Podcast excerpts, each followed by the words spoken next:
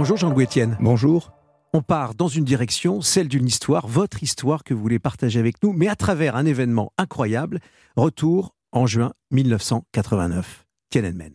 Tiananmen. Tiananmen, c'est un événement qui, m'a, qui a marqué tout le monde, bien sûr. Euh, ça rappelait un peu pour moi mai 68. Ça se passait en Chine, bien sûr, avec une révolution étudiante. Et euh, au même moment, j'étais en train de monter, enfin elle était déjà montée, on allait partir bientôt, la traversée de l'Antarctique, Transantarctica.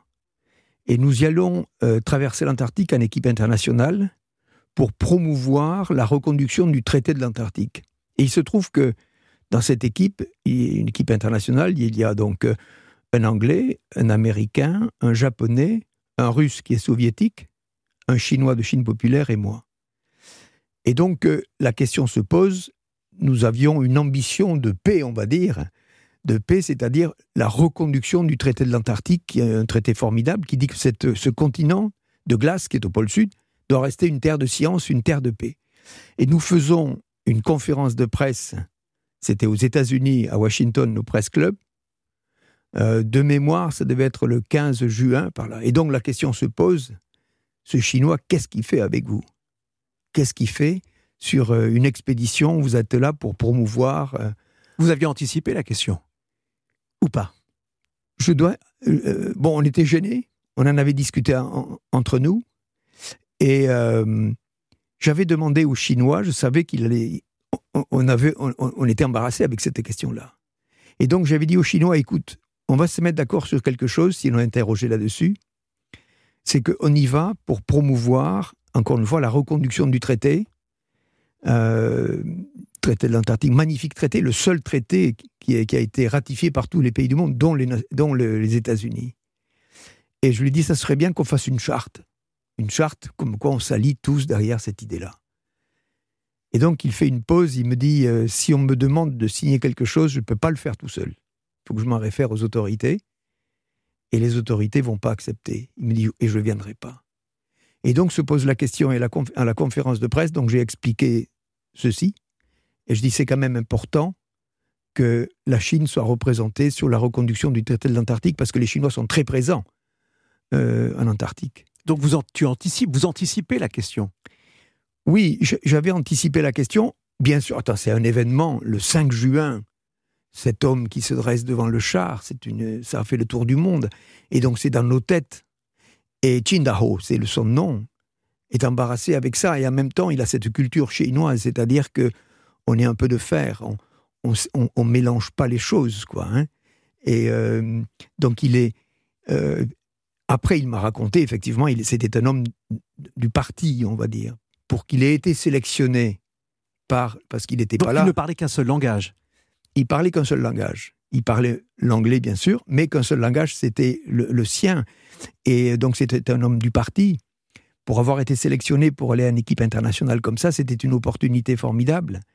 Euh, et, et il m'a expliqué sa jeunesse, donc il avait été dans les, dans les fermes, il avait fait les, travaux, euh, il avait tout fait pour être dans la profession du parti, donc il, est, il était hors de question qu'il trahisse, qu'il trahisse le parti. Et il avait une raison d'être avec vous, de partir dans cette expédition? Alors il, À cet instant même où l'histoire se joue dans son pays? Oui, mais on l'avait, c'était un amont. Euh, il n'est pas arrivé la veille du, départ. C'était un amont, les choses se faisaient. Et quand on, quand on m'a présenté Chindaho, les événements de Tiananmen n'était pas encore arrivé, vous voyez. Donc il faisait partie de l'équipe et c'est agrandi donc avec l'événement qui a commencé à nous, à nous interroger là-dessus.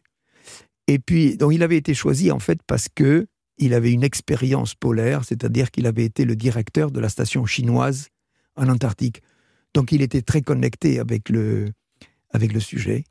Et puis on est parti en, en juillet avec tous ensemble. Donc il est venu avec nous. Jean-Louis Etienne, qu'est-ce qui reste de ce, ce mois de juin 1989 et, et ce qui a suivi ensuite avec euh, ces événements et ce, ce, souffle de liberté, comme vous le dites? Vous voyez, je me suis rendu compte que la différence de nationalité n'est pas un obstacle quand on a un projet commun fort. Euh, la langue non plus n'est pas un obstacle. C'est évident que si aujourd'hui l'anglais est la langue qu'il faut parler, ceux qui, les jeunes qui nous écoutent, là, il faut absolument qu'ils apprennent l'anglais mais c'était pas un obstacle. à partir du moment où on a un, commun, un projet fort. Je le vois, j'interviens souvent dans des, dans des communautés industrielles ou autres qui se disent on veut promouvoir l'international et ça reste dans nos têtes comme une barrière. Et ce projet international m'a montré qu'effectivement, c'est les individus qui ont le même objectif, qui s'unissent, qui mettent leur force, et la langue, elle, s'adapte à, ça. Donc c'est resté pour moi un, grand projet parce que c'était une ouverture sur le monde pour moi. C'est moi qui suis allé chercher le chinois, c'est moi qui suis allé chercher le, russe qui était soviétique. Et donc, euh, c'est resté des amis communs. Et, euh, voyez, à la fin de l'année, nous allons nous réunir au Japon pour fêter les 30 ans de Transantarctica. C'est ce qui reste. Euh, je pensais que vous alliez me dire, vous qui êtes aussi l'auteur de Oser l'autonomie, votre dernier ouvrage, je pensais que vous alliez me dire, euh, on ne pensait pas trop à, l'autonomie euh, dans ces années-là, et notamment dans ce, mois de juin 1989. Et, pourtant, quelques années après, finalement, vous nous racontez que c'est nécessaire. Voyez, l'autonomie, c'est une, c'est ce qu'on est capable de, s'octroyer comme liberté. Parce que la liberté, elle ne se gagne pas sur les autres, elle se gagne sur soi. Et être autonome, pour moi, c'est ouvrir des espaces de liberté dans n'importe quel domaine.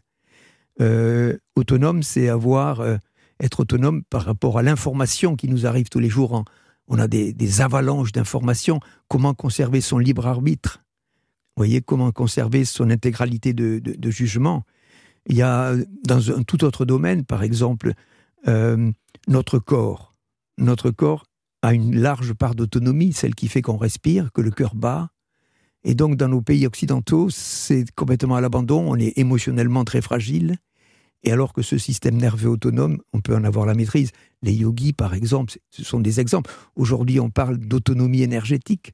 Il y a des gens. Voilà. Et donc, oser, oser l'autonomie, c'est un encouragement à se prendre en main, tout simplement. Tiananmen, c'était euh, au fond l'événement que vous nous avez euh, raconté à ce moment-là, puisque vous vous-même vous euh, vous aviez fait ce, choix de réunir entre autres autour de vous tous ces pays et notamment le, chinois qui était avec vous. Est-ce que vous l'avez revu, Jean-Louis Etienne, ce chinois qui était qui avait embarqué avec vous pour cette aventure-là? Alors Qin Dao, le chinois, donc je l'ai revu plusieurs fois.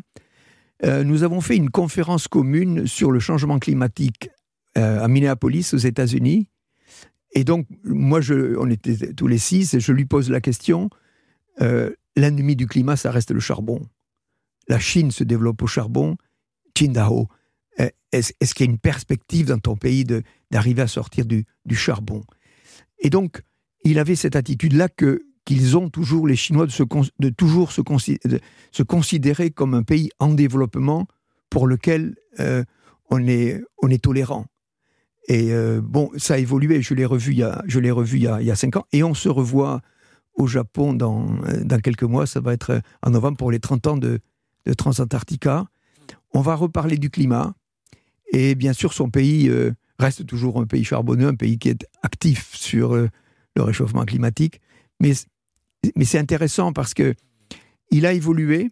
Il a une liberté de parole. Il est sorti de l'appareil. Il a une liberté de parole il y a un truc qui était drôle, c'était à propos de la photo, à propos de photos, c'est que Qingdao s'était laissé pousser les cheveux pendant sept mois. Il est arrivé, il était raide, euh, raide. C'était lui le révolutionnaire finalement de la bande? Oui, oui. Et à la fin, on fait une photo et les filles à qui montraient ça, waouh, il a une gueule. C'était Qingdao, il avait, il avait vraiment une gueule. Et quand on est revenu, parce qu'après, après nous avons été reçus en Chine, mais on a été reçus, mais alors comme les Rolling Stones et pire si vous voulez, on, était, c'était une opportunité formidable pour le, gouvernement chinois de montrer qu'ils avaient participé à un grand projet international. Il y avait 3000 enfants qui nous attendaient à l'aéroport à Pékin avec des, casquettes jaunes et des, petits drapeaux. Moi, j'ai fait une, c'est moi qui étais le porte-parole, j'ai fait la conférence euh, devant le, président, le maire de Pékin. On a eu des, on a eu, euh, on a eu tous les honneurs. Pas d'évocation de Tiananmen?